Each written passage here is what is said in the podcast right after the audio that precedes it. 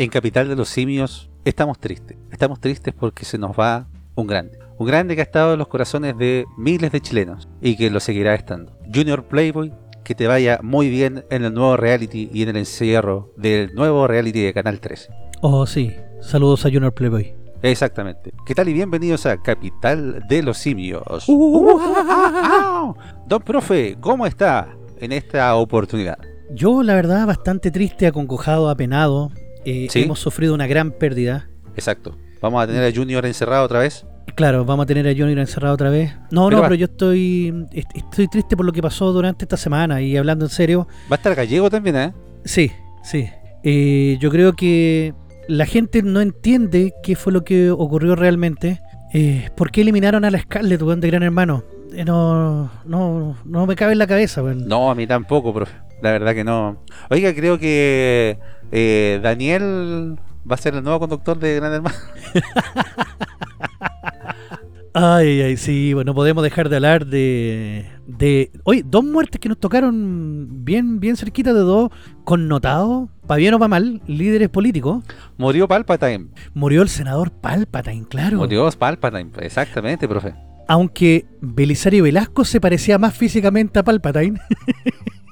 Sí, el otro se parecía a, a Don Walo. Uno Sí. Don Walo y el otro Epidemia. sí. Oye, pero mira, yo la muerte de Telier la vengo escuchando hace rato. No sé si te pasó que decían, oye, Telier está muerto. Pero, profe, a ver, que, por varios Twitter. que, que andaba pasado formón el weón por, eh, hace décadas era una cosa, pero que estaba muerto, la verdad, no sé. Sí. Decían hace ya unas semanas que había estirado la pata, pero eh, según eh, lo que se decía por el correo de la bruja, es que el, el gobierno no quería mm, eh, dar la noticia.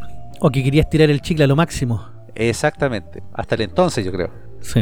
A, a lo mejor lo iban a tener ahí como... ¿Cómo se llama esa película de terror? ¿Se acuerda, profe? ¿Cuál? En donde había un, una tipa donde tenía el esposo y el esposo lo manejaba como un títere que le hacía un hoyo en la espalda y la manejaba en la cabeza con un palo. No me acuerdo cómo se llama esa película, era buena. no me acuerdo. Bueno, esa película de antaño. Era buena, sí. Si alguien se acuerda que nos diga y nos deje en comentarios. Volver al paseo humano a lo mejor era. claro. No sé. Se fue Telier, se fue el presidente, weón. Y el olor, profe, ¿ah? Uh, Yo lo sentí toda la semana aquí en mi casa al frente. De verdad. oh, no, de verdad fue... Mira, más que sorpresivo, porque ya, se- ya el loco está, estaba pedido. Todo lo que ha, todo lo que se ha dado en, en estos últimos días después de la muerte de Telier eh, es lo que más sorprende, las declaraciones del presidente, eh, que el loco lo, lo estén catapultando como a figura de... Del ministro del Interior, profe, porque murió el presidente, por eso los tres días de duelo, por eso el eh, estado de, de- de- de duelo, ¿cómo se llama? Esa, eh, Duelo dijo nacional. el- Duelo nacional, claro. No, es es súper potente, claro. Para ellos fue una figura súper potente. Pero mira, empalmémoslo con la muerte de Belisario Velasco, que también ocurrió mm, hace pocos días. Que Le quitó se- protagonismo. le quitó todo el protagonismo, sí. po. Belisario Velasco también fue una figura eh, muy importante dentro de los primeros años de la concertación. Sobre todo porque Belisario Velasco organizó la oficina. No sé si a ti te suena eso. ¿En el Happening? No, no la oficina del Happening. Ah. No, la oficina era el segundo piso que estaba en el Palacio de la Moneda, pero que era estaba encargado de desarticular a toda la izquierda extraparlamentaria que no estaba de acuerdo con la llegada de, de Elwin, ni que fueran, entre comillas, tan blandos. Porque tú te acordás que al principio, cuando recién se vuelve la democracia, los, los comunistas estaban pero vueltos locos, estaban desatados. Sí, pues corrían a poto pelado por la Alameda. Siguieron, eh, mira, Belisario Velasco estuvo a cargo de desarticular el movimiento Lautaro, de desarticular las últimas células que quedan del Frente Patriótico. Entonces, por eso es odiado, odiado por muchos grupos de extrema izquierda. Ah, por eso no le dieron su reconocimiento como se merecía a don Belisario. Claro, o sea, que la- hayan eso no decretado lo- oficial es como ya lo mínimo. Por eso no lo, no lo ni siquiera lo mencionó. El, por, por lo menos yo no lo vi que lo había mencionado el, el vicepresidente. No, por lo mismo, porque hay sentimientos muy encontrados con Belisario Velasco por toda la labor que hizo de desarticular a los movimientos terroristas de extrema izquierda que estaban mm, funcionando todavía en ese país y que no querían esta transición. Ellos querían volver a lo que había sido la unidad popular lo más rápido posible.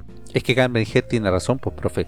Eh, la unidad popular fue el momento más feliz del trabajador en Chile. Oh, sí, qué felicidad se respiraba en esos años. Eh, claro. Ella yo creo que es feliz igual ahora que tiene una cartera de Louis Vuitton de un millón nueve, dos millones. Claro. Mira, mientras no la haya comprado por Bristol Kings. ¿Te acuerdas de esa cuestión de la estafa? Sí. Un saludo a mi amigo Sergio. Usted es diabólico, profe. ¿Cuánta gente no puso plata ahí? Cayó caleta gente con esa cuestión, po. Pero se sabía que era estafa también, po, o sea. Sí, pues sí, pero... Entonces cae Telier y ahora todo el mundo habla de la obra de Telier. ¡Wow! ¿Qué obra? ¿Cuál fue la, la principal obra de Telier? Bueno, Obró. obró. El loco fue autor confeso de la masacre de del atentado a Pinochet y de la masacre de los Queñes, que la gente no se olvide de eso. Tenemos un capítulo de la primera temporada, parece que vos, ¿no? Sí, primera No, temporada. Creo que es la segunda. Segunda, sí. sí, que hicimos ahí En directamente en los Queñes. sí. Directamente en los Queñes, exactamente. Donde las papas queman, profe. ¿eh? Donde las papas queman, pues ahí estuvimos donde fue el, el atentado. ¿Qué fue lo que ocurrió? Que como no pudieron matar a Pinochet en ese momento en el año 86, los grupos salieron desbandados por la cordillera y llegaron hasta la zona de los Queñes, hicieron tomarse esa zona porque dijeron, es ahora o nunca, tenemos que actuar. ¿Cuál zona, profe? La zona de los Queñes. Ah, ya. Eh, sí. y ahí donde estuvo la, la comandante Tamara, parece que era, ¿o ¿no? Que supuestamente después fue encontrada en el río con signos de tortura, supuestamente. Pero, pero, cuenta las malas lenguas que fue el mismo Telier, no tengo cómo comprobarlo, pero como dicen, no tengo pruebas, pero tampoco dudas, que fue el propio Telier el que lo entregó en ese momento. Puede ser, profe. ¿ah? Yo creo que, bueno, como fue en su vida Telier, eh, no estaba ni con Dios ni con el diablo y a la vez estaba con ambos. Él era el diablo, en persona. Entonces, lo que él hace es después reconocer que él fue el autor intelectual de, de ese homicidio, pero al loco nunca se le pudo juzgar porque ya había sido, eh, ¿cómo se llama? Prescrita la, el asesinato. O sea, Claro. al estar prescrito ya da lo mismo, o sea, no, no se puede. Claro, se eh, acusó como terrorista, pero el terrorismo también prescribe. No como un, caso de derecho humano, por así decirlo. Que eso no prescriben. Entonces el loco salió libre de polvo y baja y fue incluso hasta diputado de la República. Y para qué estamos con cosas. Durante todo el primer año de gobierno de Boric, él fue el que estuvo detrás gobernando, o sea, estaba clarito. Bastó que el loco se enfermara para que el gobierno empezara a mandarse de mm, cantinflea tras cantinflea. Sí, pues yo creo que por eso quedaron tan a la deriva y dijeron ya, esta es la de nosotros, tenemos que juntar plata como sea para la insurrección 2.0, vamos creando fundaciones. Claro, Así que cuidado cabros porque se viene. La verdad que este, esta máquina de defraudar, el tema de las fundaciones, es para tener, eh, digamos, financiamiento de una próxima insurrección. no, y además también para financiarse cuando estén en la oposición. Exactamente. Entonces tenemos esta figura de Telier, que también, ojo, también fue, fue relevante durante, durante sus 18 años de, de presidencia del Partido Comunista. O sea, Oiga, no olvidemos también que Telier fue el eh, coordinador de eh, traer armas eh, a Chile por el caso del Carrizal Bajo. por Carrizal Bajo, claro, que cuando decían que habían encontrado solamente la punta del iceberg y que el pueblo estaba armado para resistir, eh, no, no pasó. Imagínense qué hubiese pasado, profe, si llegan esas armas al, a donde tenían que llegar. Guerra civil. se arma una guerra civil Sí. como tal. Pero era una cantidad impresionante de armas. po. Yo estaba viendo reportajes, la verdad es que eh, decían que Fidel Castro estaba reticente a, a- a mandar tanta, tanta arma, eh, pero si se hubiese concretado el plan que tenían, la verdad es que había mucho guerrillero preparado que estaba en, en Colombia, en- también en Cuba, que, que hubiesen tenido el poder para enfrentar a- a- al ejército como tal. Sí. Oye, ¿cachaste cómo estaban vestidas la- los militantes? Con las casacas rojas. ¿Cómo la mamá le deja ir a ese cabrón chico a esa cuestión? Bueno, que la mamá debe ser más roja todavía. Sí, pues, para ellos es un honor que él esté ahí con la bandera del Partido Comunista, con, vistiendo casaca, y, y- y dicen que los fascistas son otros, bueno. Claro. bueno, profe, ahí tiene las incongruencias de, de lo que es el comunismo. po. Sí, pues sí. po. Pero bueno, murió su ley, murió... eh, No, ni siquiera murió su ley, bueno. Sí, pues, en su propia ley, porque la ley como tal nunca lo jugó, pues, profe. La ley... Murió pacíficamente. Por eso le digo, la ley debería haberlo juzgado, debería haberlo condenado eh, por el terrorista que fue. Eh, sin embargo, el Liga Supremo sale a decir que otras personas eh, se merecen morir. Bueno, no, no se merecen morir. Él dice quién muere eh, dignamente y quién muere cobardemente. Claro. ¿Mm? No, al- lo que se manda Boric también es, es meter como el dedo en la llaga. Porque miren, pon- pongamos en contexto. ¿Qué fue lo que pasó en con lo que dijo con lo que dijo Boric? Telier murió como un hombre digno. Hay otros que mueren de manera cobarde para no enfrentar a la justicia. Esto fue en directa alusión a Hernán con Soto, que había sido condenado el lunes por el crimen de Víctor Jara y se hizo la automorición cuando la PDI llegó para notificarlo. Le encontraron las manos en la casa. Como juego de ilusiones. Nos van a banear. mejor se nomás. Entonces, Oiga, el mismo K sí, po. sale a decirle, yo creo que alguien que abusa del poder, alguien que utiliza una tribuna para denostar a alguien, es un cobarde. Él es un cobarde. Por Boric, es que obviamente, Bori, claro. es que es un cobarde, pues, profe. Sí, po. Bueno, mucha gente lo ha criticado hasta de su sectora. eh, pero para decir eso, obviamente que es un, es un tipo que, que, que es vil, el weón tiene... Bueno, yo siempre he dicho que para ser zurdo hay que ser weón, yo hay que ser malo. Este weón es malo. Sí, Y no es tonto, es malo nomás. sí. Malo de adentro. Exacto. Y pucha, o sea, tenemos un vacío de poder. ¿Quién crees tú que lo va a llenar? Me refiero dentro del Partido Comunista, obviamente. Porque el vacío de poder lo ¿Quién tenemos más? hace rato ya acá. ¿Quién más, profe? Camellín, Camellín está ahí a la White. Fue uno de los primeros que llegó al, a la Estrella de la Muerte. ¿Tú crees que tenga tanto apoyo? Camellín, Sí. dentro de su partido. Sí. Yo creo que este es el momento de Lautaro.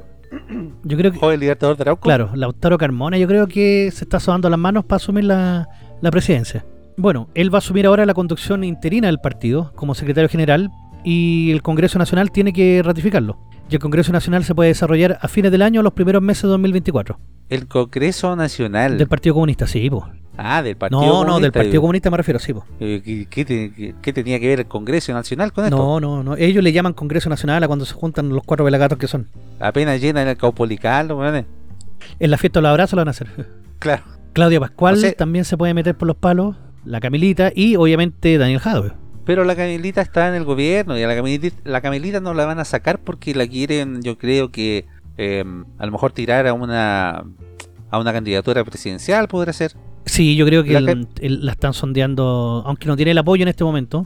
Y no lo va a tener, No, profe. pero por El lo menos para una primaria y para ir con Toa, que yo creo que para, para ratificar a Toa como, como candidata, apoyada por el comunismo y el fraude El amplio. tema la están resguardando harto. Si usted se fija, cada vez que el Merlucín sale, o sea, se manda a cagar, ella no sale a dar declaraciones, eh, salen otros. Ahora salió a defender al, al Telier por todas las cosas buenas que hizo y la gran obra de, del, de Palpatine y todo eso, que unió a la República y creó la estrella.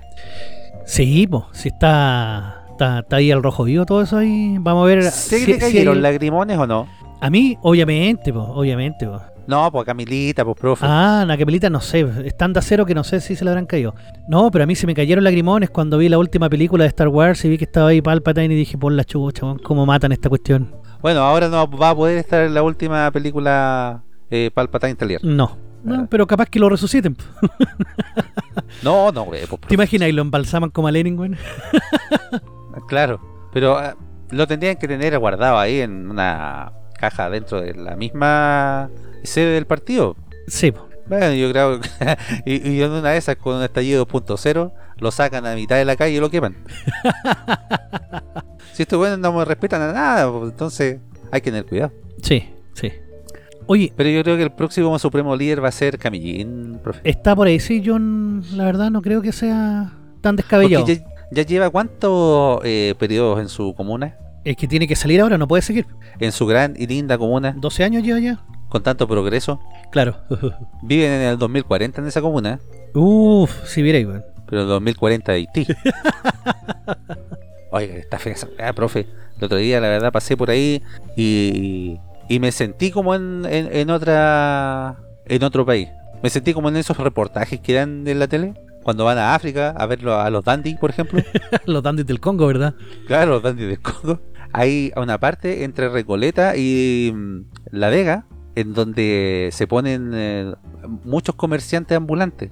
Es una plaza, parece que, que está justo colindando con la con, con Recoleta. Y la verdad que es, es bastante feo el, el panorama. Es a los que sacaron del puente. Se fueron todos para allá. Y después lo- al puente volvieron otros más. Así que el puente de la paz que está ahí. Claro, Ay, ay. Oye, pero vamos con noticias más importantes. por supuesto. Carabineros decomisa 7 toneladas de papa que ingresaron por contrabando al norte del país.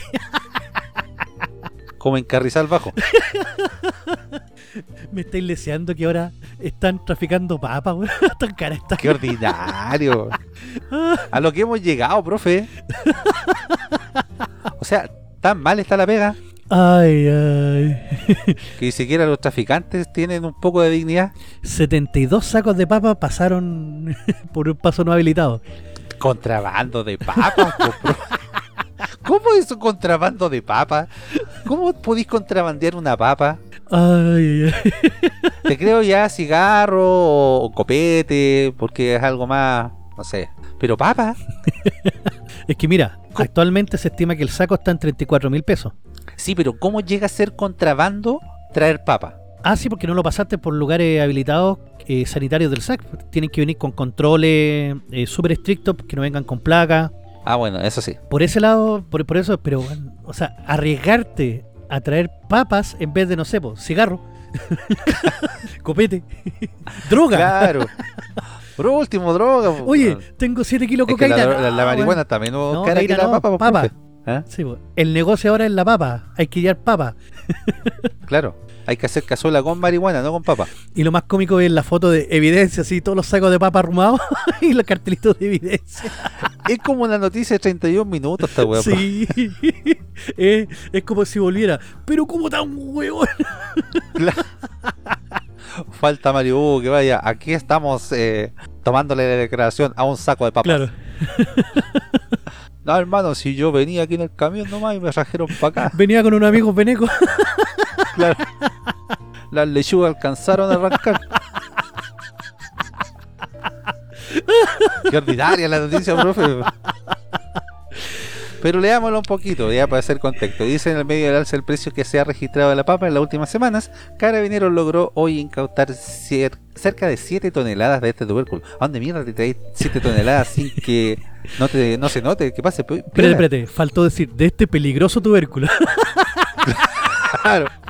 Menos mal que no se la trajeron burreros, profe. que ingresaron por contrabando al norte del país. Según detalló la institución policial, los decomisos se concretaron en dos operativos distintos, realizados en los sectores fronterizos de Colchane y Huara, en la región de Tarapacá. Ahí está, pues Colchane. Por pues, eso. profe. Yo cacho que... Mire, cada veneco se trajo un kilo. y pasaron ellos. Claro, y pasaron ellos. En total, 7 toneladas. Los venecos pasaron, pero las papas fueron decomisadas. No, y esas fueron las que pillaron. Claro.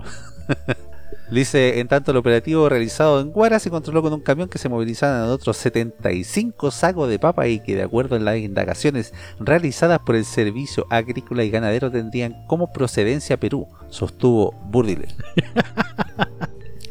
Allá en Perú, eh, bueno, la, el- el- la, la papa es distinta porque empezaron a decir que iban a traer papa de Argentina y que la papa argentina era más amarilla, que tenía otro sabor, que aquí, que No, allá. Hay calita de variedades de papa, pero calita, calita de variedades de papa. Entonces, la papa chilena, como se le conoce, la, porque también hay cientos de variedades de papa chilena, sobre todo para Chiloé, pero la que Mm. más se consume acá es la de Ciré y la cardinal, que esas son las que se Esa- siembran en la zona centro-sur del país. Esa es la típica el puré, la papa Esa es la frita. típica del puré, la papa frita que uno consume acá. Entonces, el- la papa peruana es muy parecida a la papa chilena. Entonces podían pasar piola acá. La papa chilota es más chica y más y, y tiene distintos colores, incluso colores distintos adentro. Y a su juicio, profe, ¿debería estar a este a este precio la papa? ¿Es justificable la alza? Mira, la justificación que dieron fue por el tema de lluvias, pero lo- lo- las siembras de papas se están efectuando recién para el verano. O sea, todas estas papas que están ya son papas que ya, ya se sacaron del año pasado. Entonces no debería haber subido Hay una tanto, especulación, mejor- pero mira, no creo que sea de los productores. Yo creo que aquí hay mano negra entre medio, en los intermediarios, que vieron la oportunidad. ¿Que el camionero le cobra más? No, el que le compra al camionero, así como en La Vega, los que, los que distribuyen eh, de forma mayorista. Ellos son los que se están coludiendo para hacer subir artificialmente el precio del saco papa. Porque hay campañas que dicen, no compre papa, no haga puré, no haga papa frita, reemplácelo con cualquier otra cosa. Ley de oferta y Claro, demanda tendría que bajar. Ojalá que baje, pues, profe, porque se vienen las fiestas patrias y no puede faltar la típica ensalada de papas Sí, pues las papitas cocidas, con Sí, prieta. pues, con su Uh, prieta ahí. rico, weón, sí. Así que se vienen las fiestas, Oh, profe. ¿ah? por fin. Eh, y también se vienen los 50 años. ¿Vino Telier a, a aguar la fiesta? No, se alcanzó a ir justo, mira tú. Pero mira, Sí. lo cómico, no pasó a Augusto. Exactamente, profe, no pasó Augusto. Ahí lo debe tener, teniendo con, con latigazo. sí. Pero ¿Cree que ya con la muerte de Telier baja un poco la expectativa del gobierno para poder celebrar este este estos no, 50 van a ir años? con todo ahora, po, en nombre de Telier, así como, vamos. De hecho, ya están empezando las conmemoraciones, por así decirlo, con proyecciones en casona antigua de video, los, los proyectan en la fachada. eh, hicieron una velatón en, el monumento Baquedano, o lo que queda de él, ahí en Plaza Italia. Están ya empezando a desatarse. Y créeme que para el 4 de septiembre, ay, ay, ay, ahí vamos a tener cueca. No sé si van a ser con saqueo como fue para el estallido. Pero sí, ojo, que para el día entonces va a haber corte de luz, van a haber saqueos, van, va- van a dejar la cagasta buena. Como dice el profe, hay que guardarlo todo, hay que tener ojo, que están poniendo Sí. bombas. Dice por ahí. Sí. Así que ahora las papas Pe- son contrabando. Adiós papas Sí. fritas. Adiós chorrillana. ¿Verdad? Por la chorrillana. Las hamburguesas con papas ahora van a subir la hamburguesa por culpa de las papas también. Oiga, sí, ya la, estas comidas rápidas están caras. Imagínense ahora por el alza de la papa. Sí. ¿eh? Por agrandar el combo, te van a dar otro combo en la cara. Está a salir terrible caro agrandar el combo. O te van a dar un, un campuchito chiquitito, sí. Sí, po, te van a dar una Sí. cagadita. ¿no? Oiga, pero lo que no te da una cagadita, sino que te da una montonera y montonera de canales y alternativas para poder ver es Ronaldinho IPTV, pues. Por supuesto, profe. Porque si estás buscando una experiencia de televisión única, Rolandino IPTV te ofrece más de 11.000 canales en vivo de Latinoamérica y el mundo, incluyendo deportes, noticias, entretenimiento y mucho más. Todo en calidad HD, Full HD y 4K. Con Rolandino IPTV puedes disfrutar de tu programación favorita en cualquier lugar y en cualquier momento, ya que es compatible con una amplia variedad de dispositivos incluyendo Smart TV, tablet, teléfonos inteligentes, computadoras y consolas de videojuegos. Si estás buscando la mejor variedad de canales de televisión, películas y series, Rolandino IPTV puede ser una excelente opción para ti. No esperes más y solicita hoy mismo tu prueba de 3 horas al más 569 78 6908 12 más 569 78 6908 12 o visita su página de Instagram Rolandino TV porque Rolandino IPTV tiene la mejor forma de ver televisión. Híjale, grande, Roland. Ande Roland. Y también queríamos saludar a .fm.cl, la mejor radio online del mundo mundial, que también estamos saliendo al aire por ahí, si usted nos está escuchando. Y también en el 102.7, Stream Santiago, para todo el sector oriente de la región metropolitana. Exactamente, las cuales nos pagan en Sí, papas. en papa. Así que vamos a una pausita, profe, y ya volvemos con más Capital de los Simios. La capital de los simios. Quédate en casa con Rolandino IPTV, la nueva forma de ver televisión. Más de 4.000 canales en vivo de Latinoamérica y el mundo, incluidos todos los canales premium de cine, deportes, adultos y más. Contenido VOD más 11.000 películas y 800 series. Servicio multiplataforma para Smart TV, TV Box, Apple TV y iPhone, smartphone, tablet, PC, Xbox y PS4. Solicita tu demostración gratis de 3 horas y si mencionas al programa Capital de los Simios tendrás un descuento al contratarlo. Para más información o consultas, visita la página oficial de Facebook www.facebook.com Rolandino IPTV o comunícate directo por WhatsApp al más 569 78 69 08 12 más 569 78 69 08 12 Rolandino IPTV, la nueva forma de ver televisión. Y estamos de vuelta, una vez más, con su programa favorito denominado... La capital de Simios. Uh, yeah. uh, yeah. Blue Label. Ah, verdad que salió la polémica del Blue Label. Ah, sí, cuéntela, a ver. Sí, porque un famoso youtuber, experto en, en destilado, principalmente en whisky, bourbon y whisky, que hay tres denominaciones. ¿Cuál es la diferencia? A ver, el whisky es Usted que bueno va al copete, profe. el whisky es denominación de origen de Irlanda. No por nada le dicen mi bella genio. Claro. Tapa una botella y ¡paf! aparece. Aparece. El whisky es irlandés. El whisky es inglés o escocés. El scotch, que también se denomina el scotch. Pero el Y el coche no es Bourbon- para pegar, ¿weá? No, no, no. También, pero Ah, es ya. el Scotch Brite, la marca. De hecho, ese es un ejemplo de marca que superó a- al producto. Es como cuando nosotros decimos confort y la weá no se llama confort. Se llama papel higiénico, claro. Claro. No decimos toallita de papel, decimos toalla nova. No decimos caldo deshidratado, decimos caldo Maggi. Está yendo mucho al, al IS, profe, ¿eh? Claro. ya, entonces, en- y en Estados Unidos se le llama Bourbon.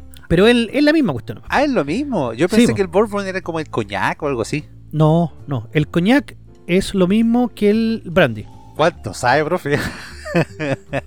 la voz de la experiencia. Pero son denominaciones de origen distintas. Es como decir champán o espumante. También. Venga.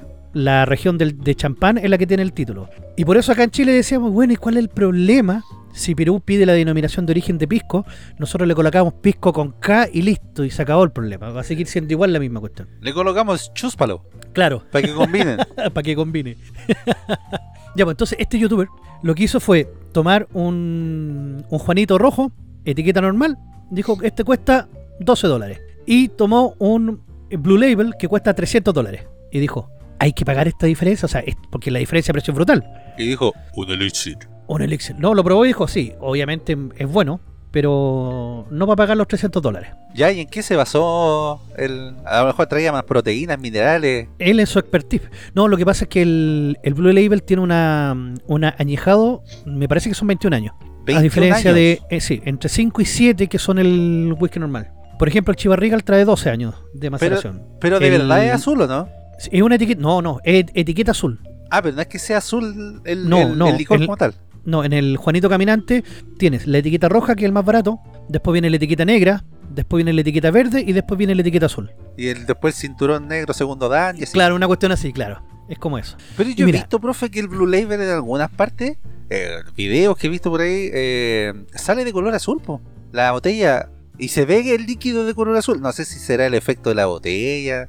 No, mira, el, a ver, yo tuve la suerte de, de, de, de haberlos probado todos, Lo- lo- lo- lo- Eh, goloso. la- las distintas etiquetas, a eso me refiero. Ahí está. Mira, en, en, un, en un bar, por un vaso de Blue Label te cobran 50 lucas. 50 lucas. Sí, y con un amigo nos dimos el gustito así, dijimos, ya, bueno, vamos a hacerla. ¿Qué fue el Bellavista Carreter, profe? No, por ahí por Nathaniel. Ah, ya. y nos tomamos el vaso de Blue Label. Y sabéis que sí, es rico, es olioso, sí. Pero sabéis que después probé el Chivas 18, que cuesta mucho menos, cuesta casi la mitad, y encontraste más rico el Chivas 18. O sea que botó la plata. No, no se puede decir que la otra, porque si lo comparáis con el tradicional, el más barato, claro, hay mucha diferencia. Pero como decía el gallo, no sé si pagar 300 dólares por ese. Hay otra alternativa. Hay unos jones de 10 lucas que venden por ahí y estarán buenos, ¿no? No, eso no los compres. No, no, porque te van a calzar. Eso es cualquier cuestión menos whisky. Los Perkins compran eso, ¿no? Eh, sí. Tengan cuidado por ahí. Y se compran dos.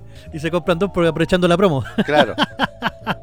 Eso creo que Ah. sirven para andar de, desde Rancagua a Santiago. Sí, le echáis al auto y te queda, pero Claro. tanto impeque.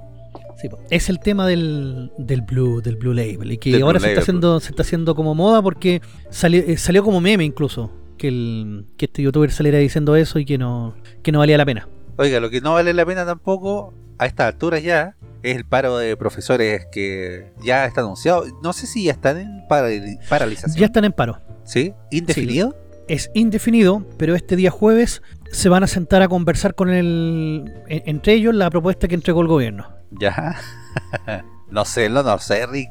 La verdad Mira. que este paro más falso que... el cambio de, de gabinete, eh, desde que asumió Cataldo en el ministerio, el, loco es más político, el loco es, un comunista de la, de la vieja guardia, como se dice, un loco disciplinado. Entonces, él sabe cómo tratar con el colegio de profesores. Entonces, cuando el colegio de profesores in- inicia el, paro, él sale con una nueva propuesta para el que, que es del gobierno. Ah, son caramelos, pero probablemente puede que, que se baje el paro con esto. Pero supuestamente se está pidiendo el eh, saldar la deuda histórica. Y por eso se fueron a paro.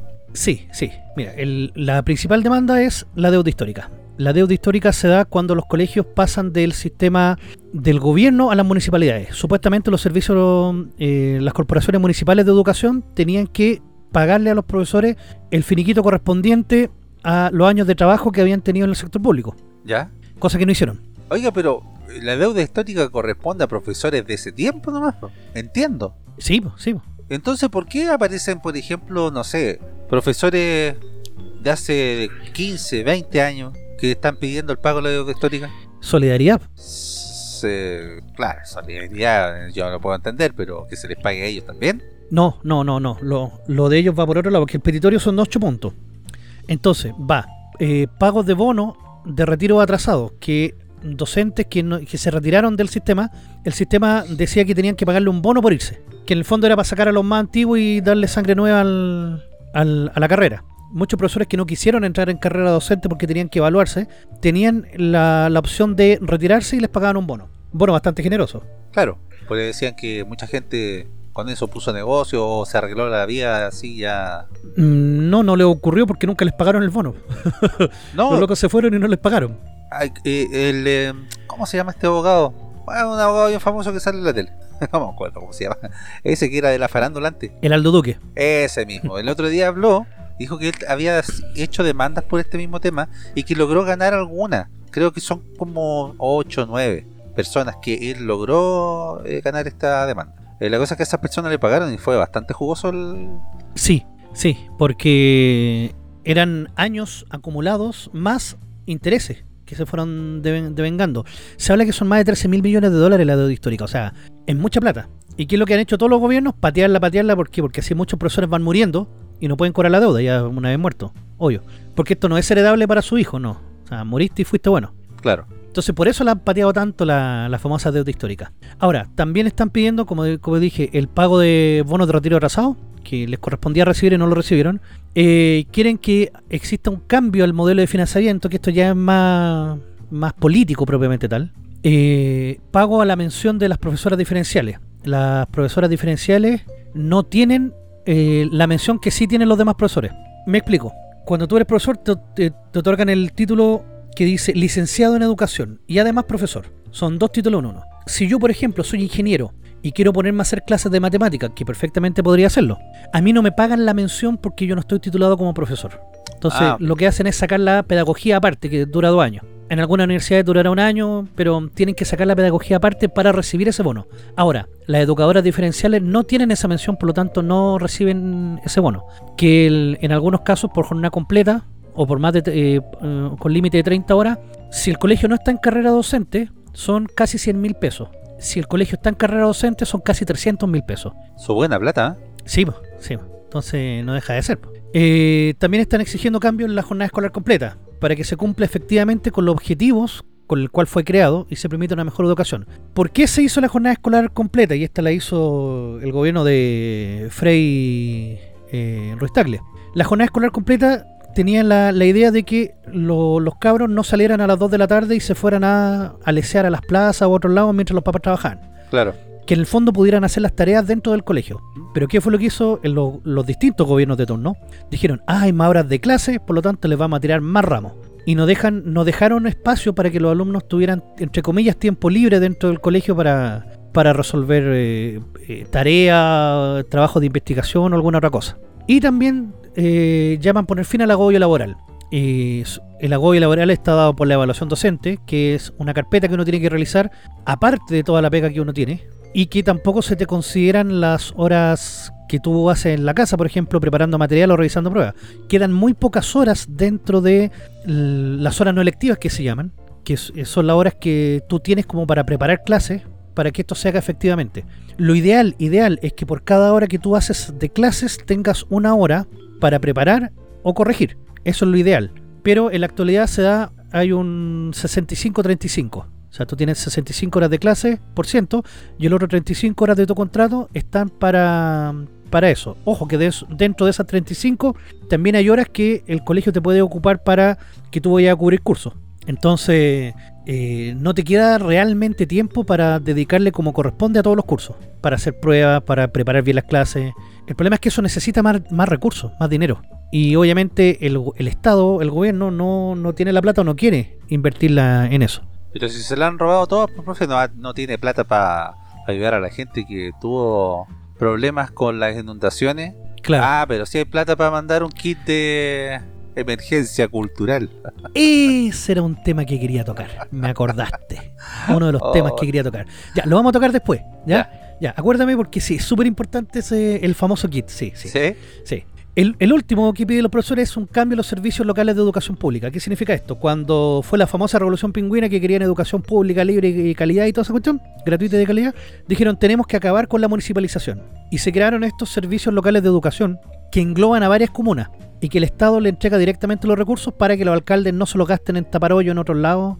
Esto en teoría debería funcionar, pero ha causado estragos porque la plata no se ve. O sea, acá los servicios locales de educación tuvieron un, rincón donde poder agarrar plata y, repartírsela a diestra y siniestra. Y por eso que hay colegios que se llueven, colegios que no tienen, por ejemplo, no tienen alcohol gel, no tienen jabón, no tienen papel higiénico en los baños. Que eso debería ser algo como común, que estén en los colegios. Y no, no hay plata para eso. No hay plata para comprar computadores, no hay plata para cambiar las pantallas. Y esto hace que los colegios, sobre todo los que están en, la educación pública, tecnológicamente estén muy atrasados con respecto al resto de los colegios, que están en fundaciones. Ese es el gran problema y eso es lo que pide el colegio de profesores.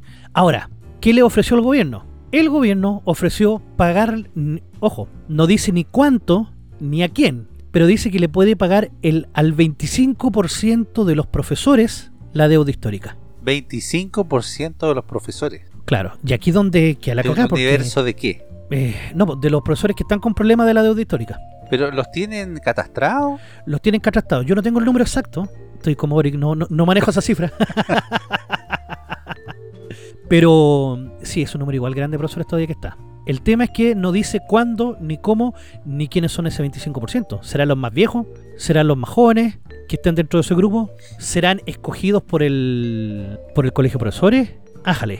Y ojo, que, esta, que este paro solamente afecta a los, a los colegios municipales o ex municipales que ahora están en servicio local de educación. ¿Por qué no afecta a los particulares subvencionados? Porque si tú te vas a paro en un colegio particular subvencionado, no vas a trabajar durante dos días, te pueden echar. Siempre cuando no tienes licencia, obviamente.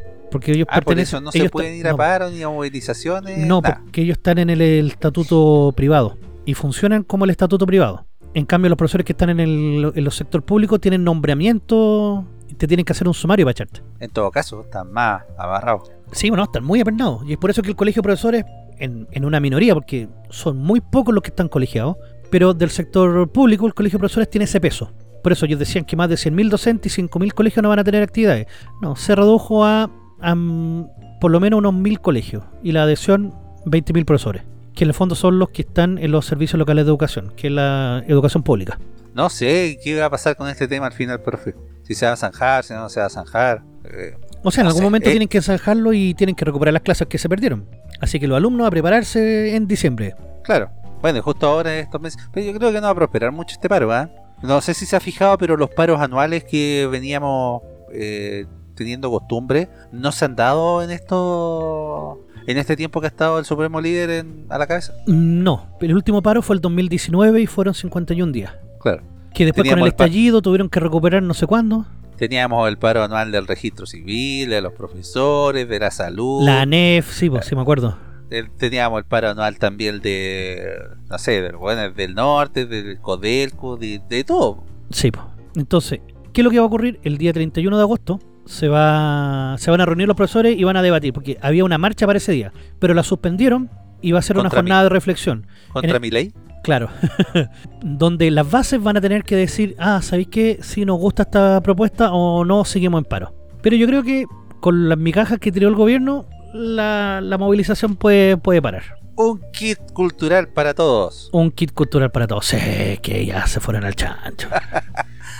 Toquemos el tema al tiro, profe. Sí, el kit cultural, que se vayan al carajo. O sea, qué alimentos, qué eh, materiales de construcción, qué eh, dinero para poder levantar de nuevo los pueblos que quedaron bajo el agua. Ahí tenéis tu kit cultural de emergencia con un Botiquín prisma. cultural se llama. Botiquín cultural con un prisma. Ay, ay, ay. El, el- el prisma era para ver si, si en algún lado podía venir la plata o no. Claro, pero ojo, que esto está desde el 10 de noviembre del 2021. Si no sé, profe, puede estar desde el año 80 hasta. Pero, Pero, mandarle empezó, eso, empezó a entregarse ahora. mandarle eso a la gente que fue afectada por el temporal es una burla. Es una burla, es una burla por la por la, por la plata que hay. O sea, Porque por un lado dicen, ¿saben qué? Porque hubo mucha polémica porque le pedían ayuda a los municipios, los municipios decían, bueno, nosotros no tenemos plata, plata para emergencia nos hay. Lo otro que tampoco sacaron a los militares por una cuestión ideológica, no, no hubo mucha ayuda, no hubo mucha, no hubo mucha acción. Que eso fue completamente de adrede. sí. Y más encima, después le hacen burla entregándole un kit cultural, a un botiquín cultural a las personas. Te sacáis el pillo que es para los niños y weá, así, las pelotas. Es igual de burdo y es igual de, de absurdo estar en ese momento entregando ese famoso botiquín cultural. De emergencia más encima. Porque te creo en otro contexto, en un contexto que no pase nada, a lo mejor repartiéndolo en los colegios, no sé, ¿ya? Para que los cabros chicos no se aburren en una emergencia, listo. Nada, no pasa nada, pasa sin ni gloria. pasa como un chiste, un chiste más del, del gobierno. Pero entregarlo a esta persona justo cuando lo están pasando mal, cuando un cabro chico no necesita un prisma, o necesita, no sé, unos muñequitos para ponerse los dedos para pasar las penas. Necesita, no sé, cuadernos, ropa, porque el cabro chico se quedó sin ropa para poder ir al colegio a lo mejor. Mira, ¿qué es lo que contiene este kit? Este botiquín cultural, porque encima el nombre ya es como chuta. Es una mochila personal, Es una bolsa de esas. es de una supermercado bolsa de supermercado, sí, literalmente, no es una es una bolsa de supermercado. Una bitácora para que el, el- el niño, niña o niñe, o persona sintiente, como le quieran llamar, escriba qué es lo que le pasa y cómo enfrentar después Claro. los problemas. Un pañuelo para actividades. Un pañuelo. Para actividad. o sea, la bitácora es para escribir. Hoy día vino la avalancha o el aluvión y me llevó la casa. Y Claro. el pañuelo es para llorar. Claro. Un prisma para que los cabros chicos dibujen el disco Dark Side of the Moon de Pink Floyd. Claro. ¿Para qué otra cosa van a querer un prisma? Como yo, Roger Waters comunista, weón. claro. un estuche con útiles. Un set de muñequitos quita pesares. Quita pesar. Estos funcionan colocándolo debajo de la almohada y toda la pena y congoja que tú acumulaste, bueno, es que en ese tiempo no había tener almohada tampoco, pero, pero bueno, toda la pena que tú acumulaste se la lleven estos muñequitos y que se colocan en los deditos, así como para que la gente pueda, para que los cabros chicos puedan crear también personalidades múltiples. Mira qué lindo. A lo mejor los va a acaparar todo este weón del merluzo, como tiene pena ahora. Vienen unos timbres para que puedas customizar como tú quieras la ropa del albergue. Un juego mapuche para estar en sintonía con la madre tierra. Por supuesto. Con un la pachamama. para ver quién el- el sorteo para ver quién come primero. Este es diabólico, y una linterna. para sortear el hueso pollo del dado. Claro. Ay, qué terrible, man, qué terrible. O sea, cómo se juega con los. Oye, de verdad que estos weones se superan cada día más. Uy, uy, uy, sí. No, y obviamente todo esto tiene un costo que va a estar inflado. Mira, por acá yo tenía la orden de compra. Por acá, déjame buscarla. Quizás cuánta plata costó cada kit. Yo creo que, no sé, podrían haberle puesto un mazo de cartas por último para haber jugado. Aquí tengo el valor del kit. Eh, costó no- nada más ni nada menos que 50 millones 284 mil pesos. Ah, nada, po, nada. Eso es lo que se gasta en papelería la moneda. po. Claro, cosita poca, así nomás, así como. No, nada. No, y solamente, ojo, ni, ni siquiera es lo que contiene adentro. Es contratación del servicio de impresión, producción y embolsado y sellado de kit de recursos culturales de emergencia. Ah, ni siquiera la fabricación del contenido de, No. de este botiquín. No. Y lo que viene adentro del, del kit, no sé, por ejemplo, la linterna, que es una linterna que ocupa el movimiento de las manos para, para prenderse, está por AliExpress cuesta 3007. El Prisma cuesta 2006. Son de estas linternas con dínamo Claro. para que nunca te quedes sin luz. Ay, ay, ay. No, en verdad es. Es chocante, profe. ¿Sabes? Yo conversaba con un amigo y me decía, por ejemplo, con todas estas cosas que están pasando, eh, y con también, añadir a una noticia, eh, con eh, el supuesto veto a la ley de usurpaciones que va a hacer el gobierno, me decía, no, compadre, aquí, aquí van a cagar, aquí fue el final del gobierno. Y yo le decía, pero ¿qué? Si al final el gobierno, desde que asumió, ha hecho lo que ha querido, ¿y qué han hecho los demás políticos? Berrinche, nada más que berrinche. Han hecho eh, acusaciones, digamos, sin, sin mayor peso, no, no llegan a absolutamente nada. Eh, entonces, el gobierno en este eh, tramo que le queda tiene chip libre para hacer lo que se le pare en todo sentido. Mira, el, el go- el gobierno ya sabe que no va a ser reelecto, así que ahora tiene, va a hacer todo lo que quiso, todo, no, no, como digo, no, no va a tener tapujos en seguir robando, en seguir haciendo todo lo que estimen conveniente para, es- para hacer lo que ellos consideran que, que es legítimo. Es que ese es el problema y eso no lo va a parar nadie, profe. Porque me decía mi amigo, ah, no, pero es que ahora con este veto, si lo veta el presidente de este proyecto, eh, pueden haber una, puede haber acusación constitucional. Y dije, bueno, para haber una, una acusación constitucional tienen que estar los votos, ¿o no? Sí, ¿Mm?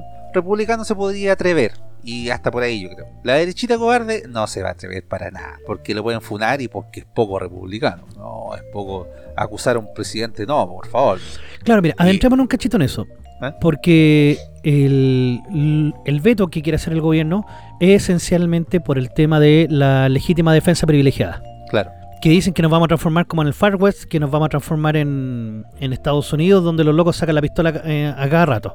Y la verdad es que no es así, po. no, no, esto no es, es que así. lo mismo habían dicho por varias otras leyes, pues, profe. Por la ley Naín Retamal también dijeron lo mismo, que los policías iban a andar matando a gente eh, a diestra y siniestra, que no iban a tener escrúpulos en usar sus armas.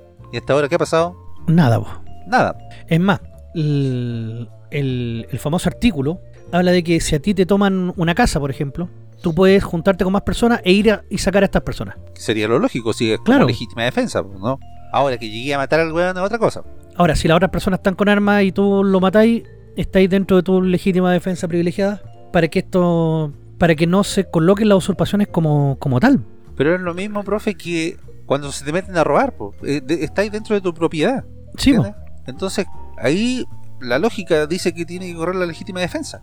Entonces, yo no entiendo el veto que le quieren poner en, en el, en el gobierno a, esta, a este punto de la A ley. ver. por ejemplo. El- constitucionalmente existe el veto del, del presidente, pero si el proyecto vuelve al Senado y se aprueba, el presidente está obligado a promulgarlo. Si no, sería inconstitucional. Pero usted cree, en lo personal, que a raíz de este veto a esta parte del eh, proyecto eh, se pueda caer más, digamos, el- la aprobación del gobierno, por decirlo así? o- No, no, no, yo creo que el 28% que tiene es, es fanático. Claro. Es ultra del gobierno y haga lo que haga el gobierno, ese 28 lo va a seguir apoyando. O sea, que, que no te quepa duda. Y ese 28 va a estar ahí presente en todas las elecciones. De hecho, en la misma ley, por ejemplo, dicen que los campamentos no están eh, considerados hasta el 2024. Claro, es que el tema de los campamentos es distinto porque Por eso. por lo general se apropian de territorios fiscales.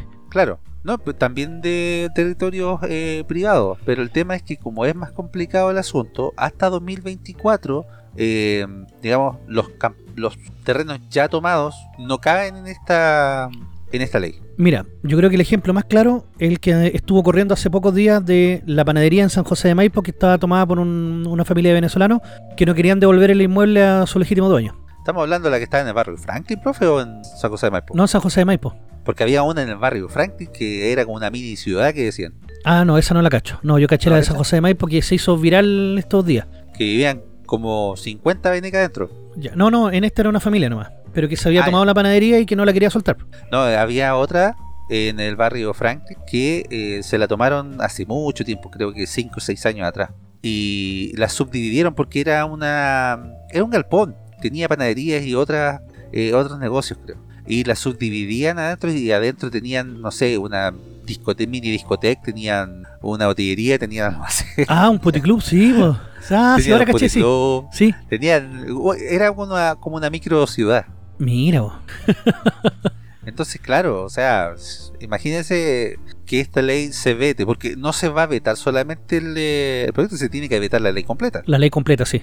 claro, para que para que se pueda cambiar el, lo que al gobierno no le parece. Pero en fin, no sé qué en qué va a terminar eso, profe. Capaz que terminen también dándonos un botiquín cultural a todos.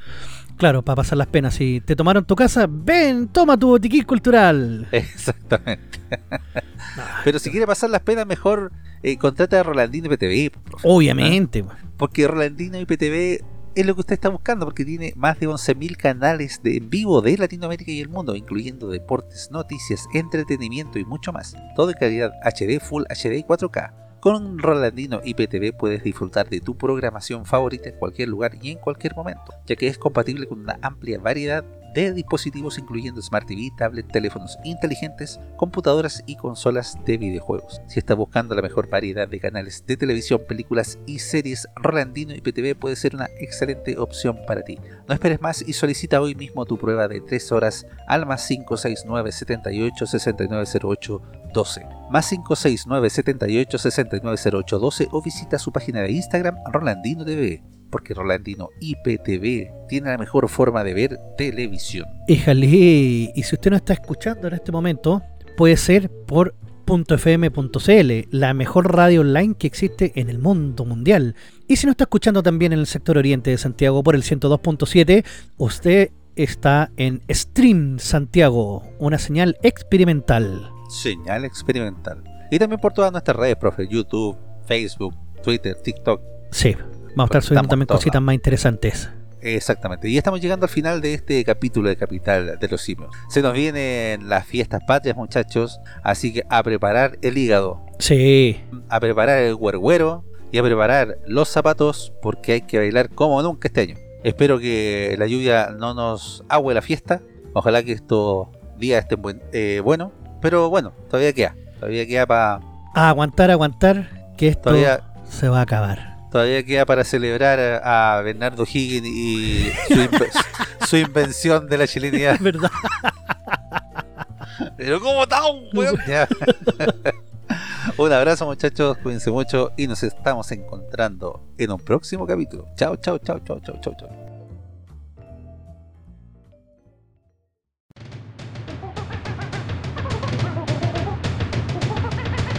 La capital de los simios.